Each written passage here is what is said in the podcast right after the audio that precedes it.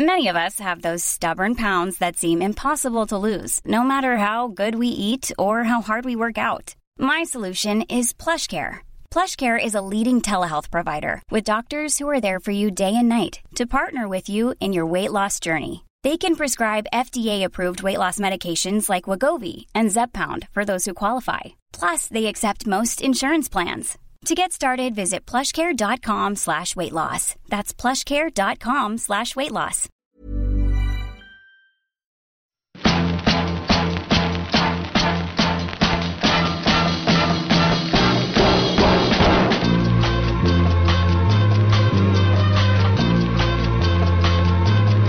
Ça ouais, ce, ce genre de- d'expérience quand ça fonctionne très très bien au bout- seulement au bout de 45 minutes, ça me, ça me plaît énormément. Bon en tout cas, nous y voilà. Euh, je vois que la décoration de ton bureau est légèrement spartiate. Voilà, et qu'en plus tu as... Alors, pour information, l'enregistrement a déjà débuté. hein. Donc euh, voilà. Comme quoi on peut être euh, champion de France du clergé et être légèrement enrhumé. Ouais. Ça n'empêche pas. Bon, Silouane, va falloir qu'on avance là, hein, parce qu'on a pris un petit peu de retard avec tout ça. Donc, je me suis bien documenté sur ton compte. Tu t'en doutes, en plus, tu m'as envoyé plein de trucs. Eh, je vais juste reprendre mes petites notes parce que voilà. Alors, j'aurais déjà présenté, euh, je t'aurais déjà présenté dans une courte introduction, donc il n'est pas nécessaire que l'on se. Et en plus, tu vas beaucoup parler par la suite. Donc, moi, j'ai juste quelques questions pour toi. Es-tu content d'avoir été mis au monde, Silouane? Ouais, c'est le plus beau jour de ma vie, hein, euh, le jour où je suis venu au monde, 21 juin 84. Euh, la vie, c'est un cadeau incroyable que je, que je crois, je croque à pleines dents et que je partage volontiers. Qu'est-ce qui te pousse à te lever le matin? Euh, chaque jour, nouveau, tout commence. Euh, mon coach spirituel me disait encore ça ce matin. Voilà, et, en fait, pour moi, chaque nouvelle journée qui est donnée, c'est un nouveau départ. Quand mon réveil sonne à 5h30 le matin, ma joie, c'est de, voir le jour se lever pendant que je, je prie dans le silence. J'ai la chance d'avoir un, lieu de prière qui donne sur le jardin, sur le ciel levant. Et euh, voilà, cette joie de, de chaque jour nouveau que Dieu me donne, la joie des nombreuses rencontres que je vais accomplir, euh, la joie des nombreuses routes que je vais arpenter à vélo dans ma paroisse et ailleurs. Euh, ouais, je suis un homme du matin, j'aime beaucoup ce, ce moment du matin, euh, ce temps de silence où je me prépare à ma journée. euh, voilà. Ton coach en spiritualité? Alors j'ai un, comme prêtre, j'ai un accompagnateur spirituel, un, un grand frère dans le sacerdoce, euh, le père Guillaume, que je vois, avec qui je suis en contact toutes les semaines et que je vois une fois par mois pour faire le point sur euh, mes joies, sur mes peines et puis euh, mes, mes points de progression. C'est un peu comme l'entraîneur sportif qui va essayer euh, de guider son, son, son, son, son élève pour, euh, pour qu'il progresse. Mhm. Voilà, un confident aussi, quelqu'un avec qui je parle euh, à cœur ouvert, euh, en toute liberté. Et puis une dimension de partage aussi. Je pense que quand on, quand on donne, on reçoit aussi. Donc euh, voilà, c'est c'est- un échange, euh, un échange mutuel. On recommande aux prêtres hein, d'avoir un, on appelle ça un accompagnateur spirituel, un, un père spirituel, quelqu'un avec qui on puisse se confier, avec qui on puisse partager euh, sa vie. Bon, du coup, question euh, subsidiaire. Es-tu en bon terme avec toi-même? J'ai l'impression que oui, quand même. Ouais, ouais, ouais. Ouais, je, je m'émerveille de, de toujours me découvrir, en fait. C'est ça qui est beau. Je trouve que toute personne humaine est un mystère. Et, et en fait, je trouve que, bah, je disais, on est toujours un peu au début, euh, chaque jour euh, nouveau. euh, euh, et, et ouais, en fait, je me découvre chaque jour, finalement. C'est ça qui est, assez incroyable. On se découvre beaucoup grâce aux autres. Hein. Je me découvre pas tout seul dans ma bulle, mais par, ma vie de prêtre, je rencontre beaucoup de gens très différents, en âge, en milieu social, des gens très croyants, d'autres pas du tout. Et c'est aussi une joie de découvrir la, la richesse et la diversité de l'humanité dans, dans, ces lumières et dans ces ténèbres. Et, et voilà, non, c'est, je suis heureux d'être ce que je suis aujourd'hui. Alors là, je suis hyper content parce qu'en fait, j'ai la même question trois fois et j'ai juste à changer un mot pour avoir trois questions différentes. Donc ça, ça m'arrive très rarement de pouvoir faire ça, donc je suis hyper content de le faire avec toi. Est-ce que c'est la religion qui t'a choisi ou est-ce que tu as choisi la religion?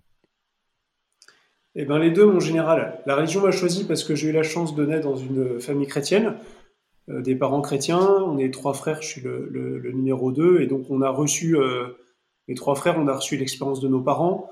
Euh, voilà, des, parents qu'on cherchait. Hein. la foi n'a pas toujours été évident, évidente pour eux, mais donc on a quand même, on est, on est né dans un berceau chrétien. Quand je dis un berceau chrétien, c'est simple, des parents avec qui on prie tous les jours.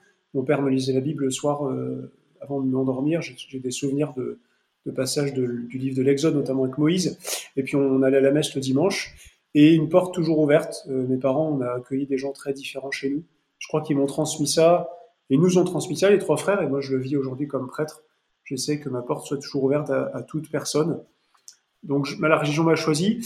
Et j'ai choisi la religion dans la mesure où, euh, à, l'âge de 16 ans, j'ai vraiment pris la décision de, réfléchir à ce que je voulais faire de ma vie, ce qu'on appelle la vocation dans, la vie chrétienne. Euh, Marc Madio disait J'ai eu la vocation d'être coureur, comme d'autres ont celle d'être curé. Et donc, moi, à l'âge de 16 ans, j'ai pris la décision de retrouver, euh, avec d'autres jeunes de mon âge, euh, de se retrouver avec, des prêtres, des sœurs, des, gens mariés, pour réfléchir à quoi Dieu m'appelle-t-il. Et, voilà, c'est là que j'ai senti vraiment cet appel à, devenir prêtre. Et donc, c'est là que j'ai dit ce oui. Hein. Euh, la, foi, c'est la rencontre entre deux libertés, le Christ qui m'appelle et, moi qui réponds. C'est comme l'amitié, c'est comme l'histoire d'amour. Euh, et, j'ai vraiment choisi la foi à l'âge de 16 ans. Le 11 juin 2000, j'étais confirmé à la cathédrale de Chartres. Euh, je m'en souviens, et c'est à ce moment-là où j'ai décidé de m'engager dans, dans ma vie, m'engager dans l'Église, et à réfléchir vraiment à ce que je pouvais faire pour que ce monde humblement soit meilleur par ma pauvre part. T'avais répété avant parce que c'était vachement beau ce que tu viens de dire. En fait, tu savais ce que je... En fait, tu connaissais les questions par avance parce que tu m'as dit à l'instant que tu étais nul en informatique parce qu'on a passé trois quarts d'heure à essayer de se connecter. Mais en fait, je, te soupçonne d'un léger mensonge. J'ai l'impression que mon ordinateur a été hacké parce que depuis tout à l'heure, ma caméra clignote et il se passe des trucs bizarres. Donc, je, te soupçonne à moitié. Alors, pour compléter sur euh, tes frères, euh, il faut préciser que nous avons été mis en contact par ton frère Thibaut, euh, avec qui j'ai partagé euh, plus ou moins une place de parking euh, début mars lors du BRM 200 Gravel de Orléans. qu'il m'a doublé comme un taré au kilomètre 150 avant de s'arrêter beaucoup trop longtemps à Chambord, ce qui m'a permis d'arriver bien avant lui parce que je ne m'arrête pas. Et la semaine dernière, il m'envoie un mail qui restera à ce jour le mail le plus inattendu que j'ai pu recevoir, me disant Salut Richard, on a discuté euh, brièvement sur le parking euh, à Orléans, et ben mon frère est curé à Ono. Curé, donc, pardon, Ono à 25 km de chez moi. Et c'est comme ça que nous avons été mis en relation. Donc Thibaut, merci. Voilà. Et euh, histoire de replacer dans le contexte. Maintenant, autre variante, est-ce que c'est le vélo qui t'a choisi ou tu as choisi le vélo?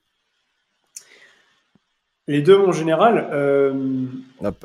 Donc tu as choisi aussi de garder la même réponse, très bien. Non, mais dans le sens où euh, mes premiers souvenirs de vélo, c'est avec mon, père et mes frères. On allait chercher de la luzerne pour les lapins euh, à la maison. On avait une vieille carriole et on avait, euh, on avait des vieux vélos.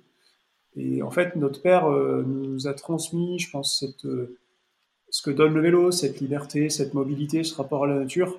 Il nous a initié en tout cas au, au fait de se bouger. Alors c'est mmh. plutôt un marcheur, notre père, plutôt un randonneur. Mais du coup, je pense qu'il y avait quand même un terreau favorable. Et euh, pareil, hein, c'est concomitant ma vocation de prêtre et ma vocation de cycliste. J'ai choisi euh, à l'âge de 16 ans, en fait, euh, dans cette paroisse où je suis à Ono, donc arrive euh, un jeune prêtre, euh, Jean-Marie Loult, qui est actuellement prêtre agriculteur. Il, est entre Chartres et Dreux à Tremblay-les-Villages. Il, il, est, hmm. Il, a la charge d'une association Grâce au Jardin qui fait de la, la réinsertion sociale par l'agriculture. Et donc Jean-Marie faisait du vélo le dimanche après-midi après la messe. Et donc, euh, du coup, il m'a proposé de, de, venir avec lui. Euh, on était quelques-uns à l'accompagner. Et, euh, et, là, j'ai vraiment, en fait, à ce moment-là, découvert le vélo de route. Avant, je faisais plutôt du VTT. Et voilà, c'était mes premiers tours de roue. on allait en vallée de Chevreuse des coins, je pense que tu connais bien aussi, comme tout Aurélien. Et, grâce au vélo, j'ai découvert un peu plus la vocation, parce que de voir un prêtre sur un vélo, de partager ces moments-là, ben, c'est pas comme le voir à l'église. Et puis j'ai vraiment à ce moment-là découvert un goût certain pour, euh, pour le vélo. Euh, donc on est en l'an 2000. Euh, arrive un certain Lance Armstrong qui, qui, gagne son deuxième Tour de France.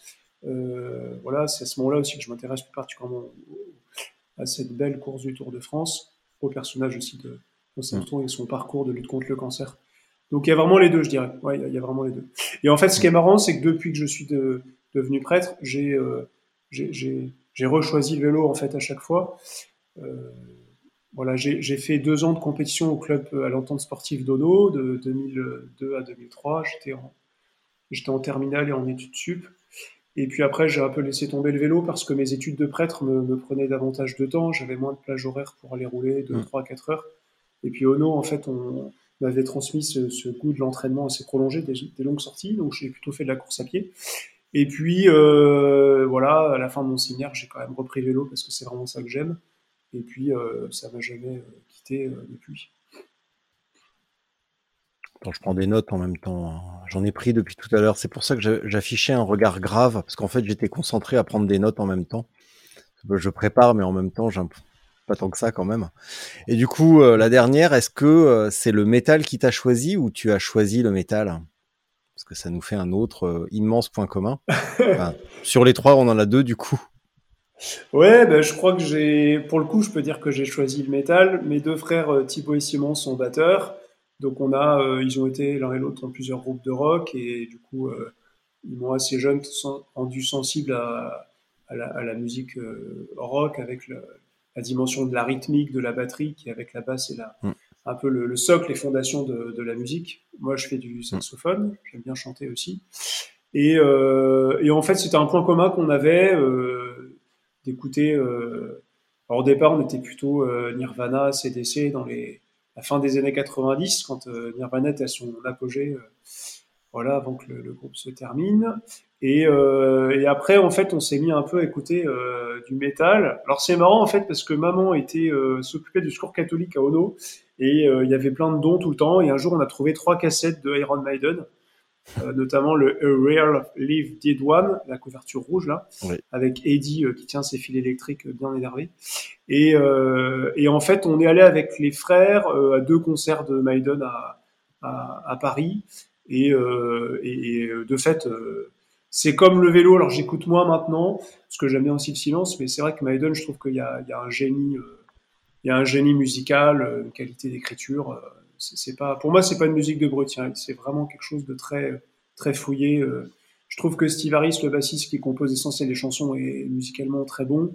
Et puis on aime beaucoup Nico McBrain, le batteur, qui a aussi un jeu très complet. Voilà, donc j'aime bien.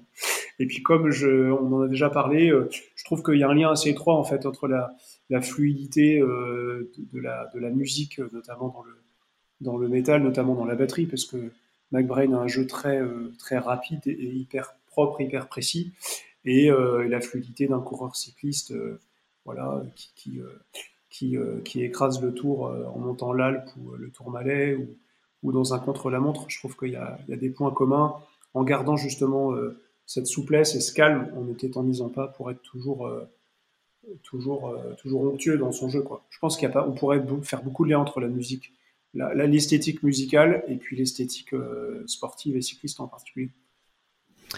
Alors on t'a pas attendu pour ça parce qu'il y a quelques semaines j'ai fait un épisode avec euh, bah son euh, Pascal Bride, voilà son, son, son nom m'échappait, mais Pascal Bride, Pascal il est premier alto à l'orchestre symphonique de Mulhouse. Et on a eu exactement la même conversation parce que bah parce qu'évidemment c'est un, un, un virtuose et un excellent cycliste, un coureur d'ultra en plus, donc euh, un excellent coureur d'ultra.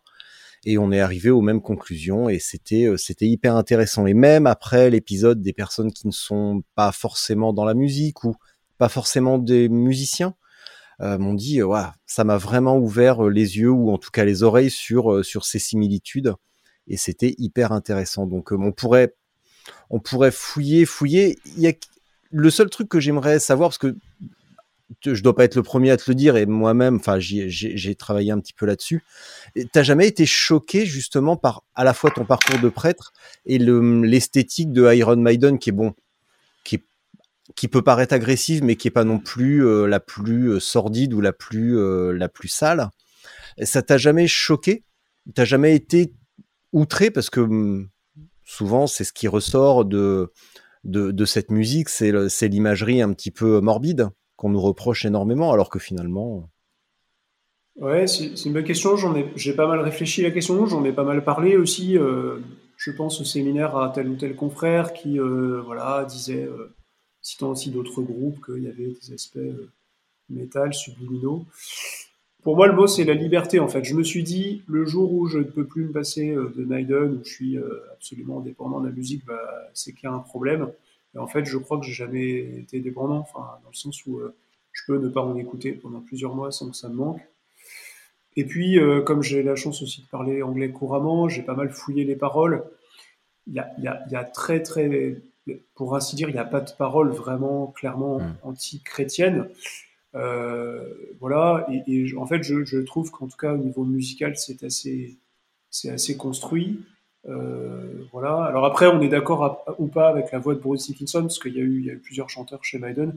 Dickinson, certains le trouvent un peu criard, mais euh, voilà, j'ai envie de dire, j'écoute pas Maiden pour, euh, pour grandir dans ma foi et dans ma connaissance de l'évangile. Je sais qu'en écoutant Maiden, j'écoute du hard. Mais en tout cas, dans les paroles, il y a, y a, pas mal de, dans l'Église catholique, il y a pas mal de gens qui ont travaillé ces questions du, du death metal, euh, le métal de mort et tout ça. Voilà. Maiden m'a jamais mis dans des états euh, dépressifs ou, voilà, Donc je crois que je suis libre par rapport à ça et je vois, je vois, j'y vois pas de souci aujourd'hui en tout cas. Ouais, ça a fait débat à une époque, notamment, tu sais, sur les. Bon, maintenant, on le voit plus sur les CD, mais toutes les, les petites. L'indication sur la, la, vigilance parentale, sur les trucs, c'est né dans les années 90 avec notamment Frank Zappa. Qui était directement visé par ça et, et, également le chanteur de Twisted Sisters et euh, ils ont beaucoup déblatéré là-dessus et sans jamais réussir à trouver de preuves formelles que ça nous menait au suicide, à la dépression. Et euh, même en étant un, un, un fervent euh, auditeur de, des formes les plus brutales, j'ai pas l'impression d'être un suicidaire ou un dépressif. Donc ça, j'ai toujours trouvé que c'était plutôt du folklore, une sorte de folklore nécessaire, tu vois, où on rigolait un peu avec ça. Mais au bout du compte, à part des formes vraiment brutes, extrêmes, euh, qui sont aux limites et même qui sont un petit peu à l'extérieur de la communauté métal, comme toute, une, petite nébuleuse euh, de black metal en Norvège, euh, qui eux sont, vraiment à la frontière. Le, le reste, c'est franchement du, c'est franchement du folklore pour pour se marrer quoi. Et j'ai jamais trouvé qu'il y ait vraiment de, qui est vraiment de, de danger particulier et, et c'est, bah, je m'arrête. Ça, je te le dirai en privé après pourquoi? Je te le redirai. Bref, du coup, juste oui, par, rapport à ça, c'est, enfin, tu vois, les deux concerts où je suis allé, ce qui nous a vraiment touché avec, nos, avec mes frères, en fait, c'est le public déjà. C'est de voir que Maiden, en fait, t'as des gens euh, à ah, minima, 30 et t'as plutôt 60 balais. Les rockers, en fait, c'est des mecs très calmes, euh, voilà, qui ont leur bière à la main, mais qui sont hyper zen, hyper posés, euh, tout doux. Voilà. Et en fait, quand tu vas au concert, exactement ce que sur Folklore, tu comprends qu'en fait, Eddie, la mascotte, c'est vraiment la mascotte en fait. Ça fait, mais finalement c'est plus euh, c'est plus un moyen de, faire un peu de la vie sur la scène que, vraiment une exaltation de la mort. Moi, moi j'aurais arrêté Maiden si ça m'avait mis dans une culture de mort ou de désespoir, mm. ce qui n'est pas le cas personnellement. Voilà. Ouais, ok. Bon, écoute. Toujours est-il que tu es euh, triple champion de France du, euh, du clergé catégorie contre la montre. Est-ce que c'est vrai? Alors, je suis quadruple en fait. Oui, voilà, je ne savais plus. Je ne savais plus, parce que tu me l'as dit la semaine dernière, mais je ne savais plus si c'était trois ou quatre. Hmm. Et du coup, par rapport à ça, euh, j'ai quand même une petite, euh, j'ai quand même une petite question. Parce que tu m'as dit la semaine dernière, je m'appelle Silouane, parce que mes parents m'ont appelé donc Silouane, forcément. Euh, et donc j'ai fait mes petites recherches et Silouane était un prêtre orthodoxe d'origine russe qui a passé l'essentiel de sa vie en Grèce sur le mont Athos. Et il s'avère il s'avère. Alors, déjà, là où ça cache quelque chose, je sais pas si tes parents ou si ton frère ou si n'importe qui a fait le rapport, mais en fait, Silouane Datos, il est mort le 11 septembre 1938. Déjà comme par hasard, 11 septembre, ça devrait nous mettre sur la voie. 1938. Si tu soustrais 2001 à 1938, ça fait 63. Si tu coupes le, 3 en 2 et que tu le retournes de 180 degrés, ça fait 2,6 à moitié. Si tu pousses le raisonnement jusqu'au bout, ça fait 666. Est-ce un hasard? Je ne crois pas. À mon avis, c'est pas clair tout ça. Bref. Toujours est-il que Silouane, euh, latonite, donc ce fameux prêtre euh, orthodoxe, il a découvert qu'il était emprunt à l'orgueil et à la vanité. Et toi, en étant cycliste compétiteur du clergé et en essayant euh, de défendre ton cinquième titre dans quelques semaines, est-ce qu'on peut dire qu'il y a une petite forme de vanité et d'orgueil chez toi qui te raccorderait à ce euh, Silouane euh, latonite, le moine? Oui, on peut le dire. D'abord, l'orgueil, c'est ce qui mourra un quart d'heure après nous. dans, la, dans mon expérience personnelle, dans la foi chrétienne, dans l'histoire des saints, tout, tout, on, a, tous de l'orgueil. Hein. L'orgueil, c'est de croire qu'on va s'en sortir tout seul, de se tourner vers soi-même. Euh, voilà, donc je dirais ça. Euh, Silouane, il a une grosse personnalité. C'est un homme entier. Euh, C'était un bagarreur, apparemment. Hein. Oui, il a, il a, il a Une force physique peu commune, me dit-on, mm. affligé d'un caractère violent et querelleur. Mm. Oui, il a, eh manqué, il a manqué de tuer quelqu'un. Il était capable mm. d'avaler des omelettes de plusieurs dizaines d'œufs. Et en fait, il va vivre une conversion assez radicale qui va le conduire effectivement à rentrer au, Mont Athos pour, euh, pour, être moine. Et la phrase peut-être de Saint Silouane euh, qui marque beaucoup, euh, c'est Tiens ton âme en enfer et ne désespère pas. En fait, il va, il va, Silouane, il va avoir une vision du Christ assez forte et il va, de cette vision du Christ, vivre sa vocation de moine, c'est-à-dire de porter le, porter le monde dans la prière voilà, c'est la vocation des moines, hein, de, porter la vie du monde dans la prière. Euh, donc d'être aussi euh, proche de ces ténèbres, de, toute cette nuit de nos contemporains, voilà, nuit de la foi, l'ignorance, le désespoir, et en même temps ne désespère pas, c'est-à-dire de parce que le Christ nous donne cette espérance justement qu'après la nuit, qu'après la mort, il y, a, la résurrection, il y a Pâques. Et en fait, c'est marrant, mais j'ai eu beaucoup de mal à porter mon prénom à l'école et au collège. Euh, voilà, parce qu'on déformait en m'appelant notamment Macédoine, ça m'agaçait. Et en fait, euh, aujourd'hui, j'en suis très, euh, très fier de ce prénom. moi, je crois que les, je crois qu'on nos prénoms les reçoit. C'est pas par hasard, je pense. Et en fait, c'est marrant. Mon père lisait la vie de Saint Silouane quand je suis arrivé au monde en 84, et assez naturellement, mes parents m'ont appelé comme ça. Donc, ouais, non, c'est une belle, très belle figure de sainteté, vraiment très fort, qui me rappelle toujours que je suis d'abord je suis d'abord un contemplatif dans le monde, mais je suis d'abord, je suis appelé d'abord à, prendre du temps dans le silence pour euh, contempler la vie du Christ, pour ensuite la transmettre euh, humblement comme je peux autour de moi. Et sur l'orgueil, justement, j'ai pas mal réfléchi là-dessus. Moi, je pense que euh, il y a dans le vélo, qui est un sport très difficile, il y a aussi un nécessaire orgueil qui justement conduit à vouloir se, je pense, se dépasser, qui conduit à accepter davantage la souffrance aussi. Euh, parce que je pense qu'il y a un lien étroit anthropologiquement entre la forte personnalité et l'orgueil. La question après, c'est qu'est-ce qu'on en fait? Euh, comment, comment on l'ordonne comment voilà, Est-ce qu'on sait se remettre en question de temps en temps? Est-ce qu'on s'enferme sur soi? C'est ça le défi, je pense. Est-ce que, hum, que souvent dans les, dans les conversations que j'ai euh, dans ce podcast avec les, avec les athlètes, de tout niveau d'ailleurs, parce que je, je mets ça dans la catégorie athlète, ça, ça pourrait sous-entendre que c'est euh, du haut niveau, mais, euh, mais non, c'est simplement pour moi ceux qui montent sur un vélo et qui font quelque chose. À partir de là, pour moi, ce sont des athlètes. Là, tu fais des courses à vélo, du clergé, donc dans une dimension plutôt corporatiste, et sous l'influence de ton frère, tu vas découvrir l'ultra cette année. Donc c'est ce que ton frère m'a dit la semaine dernière dans son mail. Euh, mon frère est un apprenti euh, coureur d'ultra et tu vas avoir tes deux trois premières expériences cette année. Est-ce que c'est quelque chose que tu que tu as aussi envie d'expérimenter une forme de, souffrance, d'orgueil et de euh, d'apprentissage d'une humilité un petit peu différente sur le vélo? Ouais, je crois, je crois. Euh, c'est vrai que donc moi j'ai d'abord fait du vélo avec euh, mon, ancien curé Jean-Marie. Après j'ai fait deux ans de compétition, mais l'ambiance des courses sur route euh, n'a pas convenu. voilà, les bordures mmh. en bosse. j'ai eu parfois des gars à la fin des courses se taper dessus et je me suis dit je fais pas du vélo pour ça. Mmh. Voilà. Et, et en fait j'ai vite compris que que, j'aimais toujours le vélo, mais qu'il fallait que je trouve la, modalité.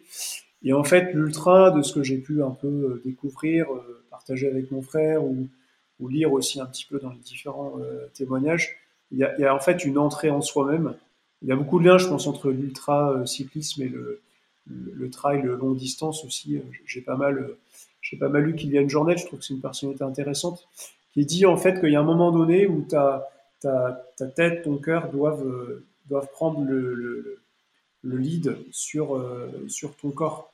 Euh, et, pour, pour un peu euh, sublimer la souffrance et, et essayer d'aller plus loin. Voilà.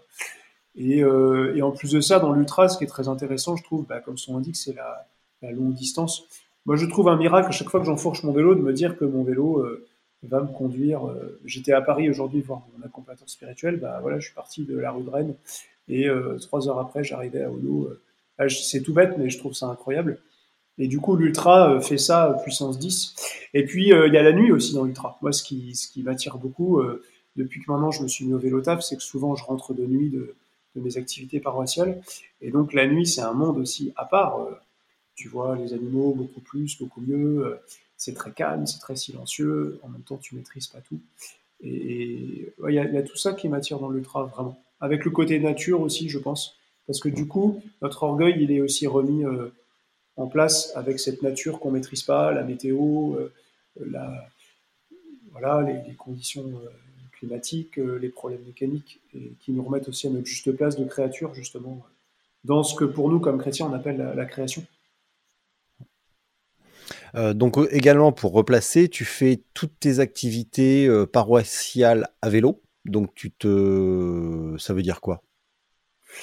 En fait, euh, en 2016, euh, j'ai rejoint un ami prêtre, Paul euh, Bénézit, on fera du vélo lundi prochain, qui est dans le Loiret. Il était en études à côté du Mont Ventoux, et on a fait le Ventoux ensemble. Et, en fait, j'ai eu une grosse, grosse défaillance physique. Lui, il était, il volait, quoi, il avait une condition incroyable. Et la conclusion de cette expérience a été de se dire qu'en fait, lui, il faisait beaucoup de ses déplacements en vélo. Et en fait, j'ai vite compris que comme prêtre, je pourrais plus avoir, comme quand j'étais au lycée, euh, des plages horaires de 3, 4, 5 heures plusieurs fois par semaine pour pédaler. Et je me suis dit, en fait, il faut joindre l'utile à l'agréable. Donc, je me suis mis au vélo taf. Euh, donc, pour être concret, j'ai entre 50 et 100 km par semaine, donc du mardi au, au samedi, de déplacement dans ma, dans ma paroisse. Voilà je fais ma grosse sortie de lundi, qui est mon jour de repos. L'autre chose qui m'a mis au vélo taf, c'est Jean-Yves Urvois, curé à Arles, euh, qui est un prêtre qui euh, a, été en mission à Cuba. Il a monté un club de vélo là-bas. Et quand il est revenu, il a dit Je veux plus de bagnole. Et donc, il a eu l'audace de tout faire à vélo. Avec aussi ce côté euh, témoignage, lien à l'écologie, parce que bah, du coup, pas de bagnole. Donc, du coup, tu as un autre rapport à l'environnement, tu as un autre rapport au temps, tu fais moins de choses. Et puis aussi plus sociable, parce que du coup, je covoiture euh, régulièrement, je prends les transports en commun davantage. Euh, je suis quand même frappé hein, de, Ono, tu as 50% des gens qui bossent en Ile-de-France, de voir le nombre de gens tout seuls dans leur bagnole le matin, les uns après les autres, en bouchon. Voilà. Donc il y a ça, et puis très très très personnellement, euh, je prie à vélo, je réfléchis à vélo, et, je, suis en fait calme et disponible. Quoi. Voilà. J'étais parfois surpris de confrères prêtres, stressés, nerveux, acariâtres, désagréables, et je veux pas être, euh, enfin, je veux être un prêtre heureux, souriant. Et le vélo, pour moi, est vraiment un équilibre. Lance Armstrong disait le vélo est ma meilleure thérapie. Quand on lui demandait après votre retraite, est-ce que vous continuerez le vélo? Et il disait bah oui, euh, c'est ma meilleure thérapie. Et moi, c'est un lieu vraiment de vie pour moi, clairement. Ouais. Mm. Et puis tout, en fait, mes supérieurs, euh, tout le monde m'encourage à, à, continuer cela. Donc, donc, donc c'est pour ça que j'ai j'ai adopté le vélo taf de manière très forte. Et puis les, les, les deux crises concomitantes du Covid et de et de la guerre en Ukraine, avec la hausse des carburants aussi, m'a aussi encouragé à ça. Bon, t'as pas, manifestement, comme tu dis, t'as pas attendu non plus ces deux crises euh, majeures pour, euh, pour, te, pour te mettre au vélo taf. Non, mais ça n'a euh, fait que confirmer. Ça a confirmé déjà cette, cette, cette, envie. Ouais. Hum. hier, aujourd'hui, donc tu étais à Paris, ça veut dire que tu as fait l'aller-retour ou tu as juste fait un aller-retour en TER j'ai fait aller en TER et retour à vélo, parce que souvent le dimanche je suis pris tard, donc en général je vais en train et je reviens à vélo. D'accord. VTT aux routes. tu, rentres, tu rentres en VTT éventuellement? Ouais, la, route, la trace VTT est très belle, mmh. magnifique. ah ouais Ouais, ouais, bah, grâce à grâce à Komoot là que mon frère Thibaut m'a fait découvrir, euh, il y a, des, une, belle, trace. Mais là, comme j'ai championnat dans trois semaines, il faut que je peaufine les réglages de mon vélo de route, euh, ma position. Donc là, il fallait que je faut que je faut que je borne sur. là, il faut que tu bornes un peu parce que sinon, donc euh, ouais. Donc ouais, surveille bien le retour de Hugo en Eure-et-Loire après les classiques. Là, tu te feras une séance de derrière mobilette, lui il fera sa récup. Toi, tu seras à fond derrière. Donc euh, pareil hein, pour placer euh, notre voisin Hugo Page qui court dans l'équipe euh, anti Intermarché. Là, il est sur les classiques. il a fait quelques classiques en Belgique, semi-classiques. Là, il était sur le sur le hum, sur une course à Vitré en Bretagne. Et on le voit régulièrement quand on regarde les courses sur Eurosport, on voit régulièrement Hugo à l'avant ou dans les échappées. Et c'est c'est vraiment agréable. Et quand on roule avec lui, bah on se rend compte de la différence de niveau qu'il y a entre eux entre un pro euh, et, les galériens comme nous. Donc c'est super cool. Euh, du coup, euh, je te ferai voyager un petit peu parce que tout à l'heure, tu m'as dit que ton père, quand tu étais petit ou ado, te lisait l'Exode de Moïse. Eh bien, moi, je t'emmènerai au Mont Sinaï. Alors, euh, pour info, le mont Sinaï est un lieu saint qui prend une place importante dans les religions monothéistes méditerranéennes. Ça, n'importe qui, le, qui le sait. Euh, c'est là que dans la religion hébraïque, Moïse, après avoir libéré le peuple, le peuple hébreu d'Égypte et après avoir traversé la mer Rouge, se referma, qui se referma ensuite sur l'armée égyptienne. Et je n'ai pas fait le copier-coller euh, de la, du, reste, du reste du paragraphe. Donc je vous laisse aller voir sur Wikipédia pour avoir la suite de l'épisode. Toujours est-il que dans la forêt de Dreux, au nord de la forêt de Dreux, donc à quelques kilomètres de chez nous, il y a un lieu dit qui s'appelle le Mont Sinaï. Alors il y a deux trois semaines, j'ai roulé avec l'Orléanais Monsieur Fall et on a ricané sur un, lieu dit qui s'appelait la Frileuse. Et je me doute que ce n'est pas avec toi que je vais pouvoir rigoler sur ce type de blague. Donc nous, on va se concentrer plus spécifiquement sur le mont Sinaï. Donc je te propose que l'on aille rouler bientôt au mont Sinaï. Qu'en penses-tu? Bah, Parce qu'un des trucs, un des trucs les plus rigolos que l'on a en France, c'est quand même de découvrir la variété des lieux-dits et la, la, bizarrerie de certains lieux-dits.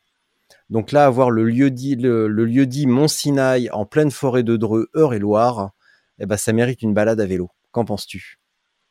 Eh ben, Je suis impatient de découvrir. si tu me disais quels sont tes projets d'ultra pour cette année? Je sais que tu as une, traversée des Alpes avec ton frère, si j'ai bien, si j'ai bonne mémoire. Alors, j'ai une traversée des Alpes avec mon frère Jean-Yves, qui est prêtre à Arles, mon frère dans le sacerdoce.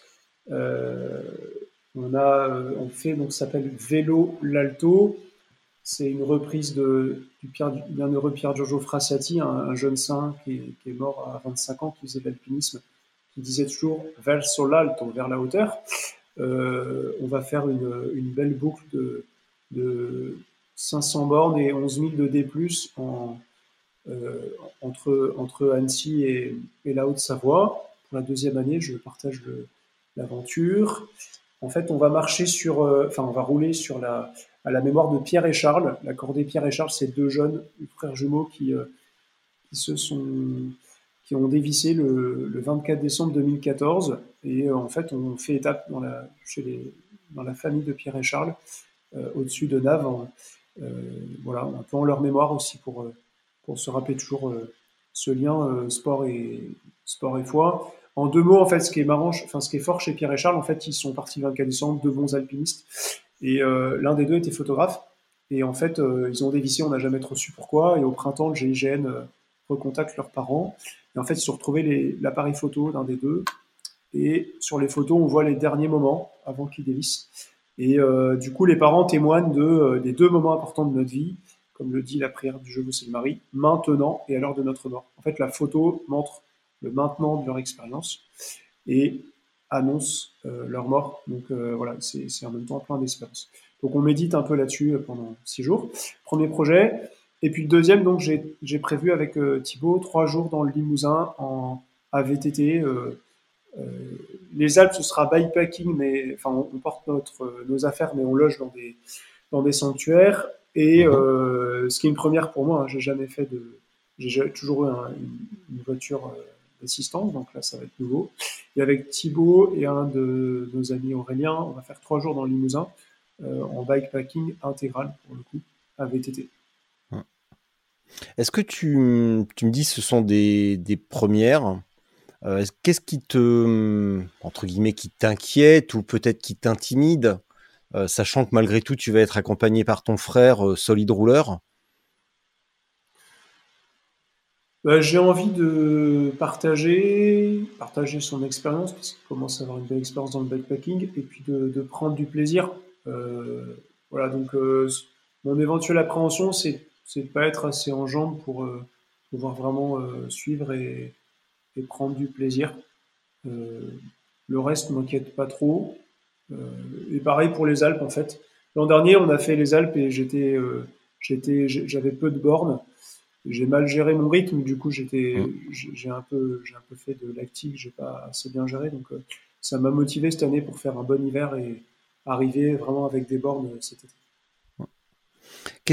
là, tu l'as dit, parce que finalement, une des erreurs que l'on retrouve euh, fréquemment euh, chez les débutants, euh, dont j'ai fait partie et dont je fais encore un petit peu partie, c'est la gestion de l'effort finalement.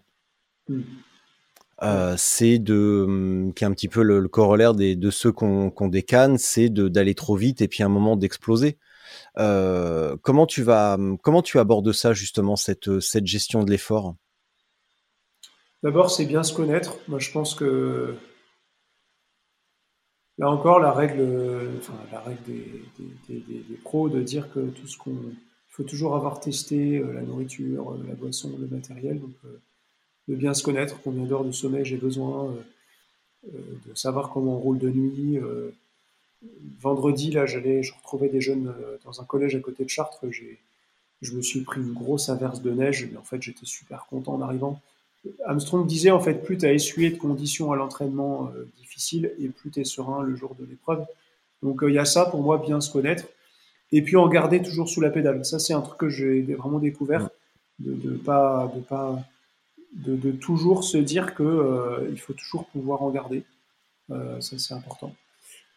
Et puis être à l'écoute de, de, son corps, voilà, pour aussi savoir, savoir parfois lever un peu le pied savoir laisser partir l'autre un peu devant et pas vouloir toujours être, euh, être premier. Euh, ça, je pense que c'est important. J'ai été assez bluffé, là, j'ai suivi de près le Tour des Flandres hier euh, et de voir la manière dont, dont, Van Der Poel gère son effort. Il paraît un peu juste au moment où Pogacar met l'ultime attaque à 55 bornes de l'arrivée. Et en fait, sur le, il gère en fait impeccablement. il arrive, il arrive au sprint et il part au, de, il part moins de 500 mètres avant l'arrivée. C'est intéressant, alors que les commentateurs disent bah, c'est, Pogacar était sûrement le plus fort physiquement. Mais, mais même, même Van Der Poel l'a dit, euh, c'est, c'est, c'était lui le plus fort, mais il a simplement, il a vraiment foiré son sprint. Mais c'était lui le plus fort. Même, même Van Der Poel l'a dit hier. Donc voilà, y a, tu vois, derrière ça, il y a aussi l'intelligence, la connaissance, mais aussi la. c'est ce que j'aime dans le vélo, c'est la, la, réflexion, euh, la manière de gérer. C'est très, c'est très tactique. Que ce soit à l'entraînement comme en course, qu'on soit pauvre amateur comme moi ou des pros, euh, c'est hyper important de réfléchir son effort. Euh, voilà. Tout à l'heure, en préambule, tu me disais euh, que tu es content d'en apprendre un petit peu plus sur toi. Est-ce que tu vas, est-ce que tu t'attends à découvrir des choses inattendues? En général ou sur le vélo? Bah sur le vélo et en général des, des oui, parce qu'on découvre, euh, ça fait ça fait ressortir certaines facettes ou ça fait euh, avec la fatigue éventuellement, euh, l'énervement, ça, ça conduit à des à des états un petit peu un petit peu bizarres de temps en temps. Donc sur le vélo, je dirais d'aller puiser dans des, des ressources insoupçonnées. On, parle souvent du second souffle en compétition, mais en tout cas, de oui, de ouais, d'aller au bout de soi-même, quoi, de, de, de, mieux puiser dans ses énergies, de mieux gérer sa force, son effort, de mieux gérer la fatigue, de mieux gérer les défaillances. Et je pense que de faire euh, six jours consécutifs dans les Alpes ou trois jours dans le Limousin, avec des conditions pour le Limousin de, de nuitée euh, en pleine nature, euh, ça, ça augure sûrement d'aller au fond du fond de ses ressources. Donc, donc voilà. Et puis après, dans le reste de la vie, bah, ouais, ma, richesse comme prêtre, c'est la diversité des rencontres que je peux faire, des personnes que je peux faire. On est, on est vraiment. Euh, je sais pas si j'avais fait un autre métier, si j'aurais pu rencontrer autant de gens. Euh, de, de, J'ai 38 ans, j'ai l'impression de d'abord d'avoir déjà beaucoup euh, touché du doigt ce qu'est l'humanité. Euh, de, voilà, enfin, quand je regarde une journée, euh, je vais passer deux heures au collège, après je vais dans une famille, après je vais faire des obsèques, le soir j'ai une réunion avec des quadras, enfin, et ça tout le temps. Donc, donc l'imprévu, il est, il est surtout pour les, par les rencontres. Je dirais que sur le vélo, rencontre avec soi-même, un peu de partage avec ceux qui ont partagé l'expérience, et puis dans ma vie de prêtre, euh, avec d'autres rencontres avec d'autres personnes. Et puis j'ai toujours aussi à cœur de nourrir des liens avec le, milieu, du, milieu du cyclisme, bah, comme on l'a fait ensemble en ce moment. Euh, je pense aussi à toute l'équipe de Décathlon Mainvilliers, euh, avec qui on est en partenariat pour le pèlerinage VTT que j'organise depuis 5 ans maintenant. J'aime bien, là j'ai euh, euh, notre cher coureur de Cofidis, là, qui, est, philosophe, Guillaume Martin, qui vient de mmh. sortir un livre sur le, sur le lien entre le peloton et le collectif dans la société. Euh, je me dis qu'un jour, j'aimerais aller le voir dans sa Normandie qu'on parle un peu philo ensemble. Donc, non, il y a encore beaucoup à découvrir, je pense. Bon. Ah oui, non, mais là, Silouane, je suis pas content du tout. Hein.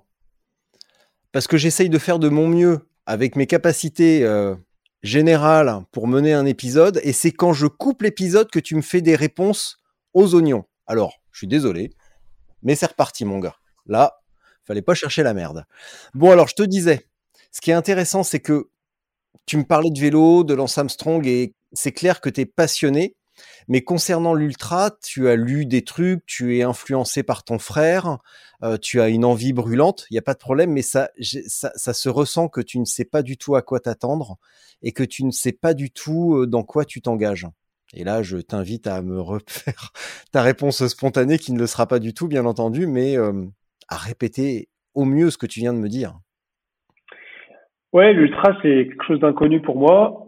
Pourquoi j'y suis venu euh, bah, Parce que mon frère euh, s'est lancé dedans il y, a, il y a trois ans.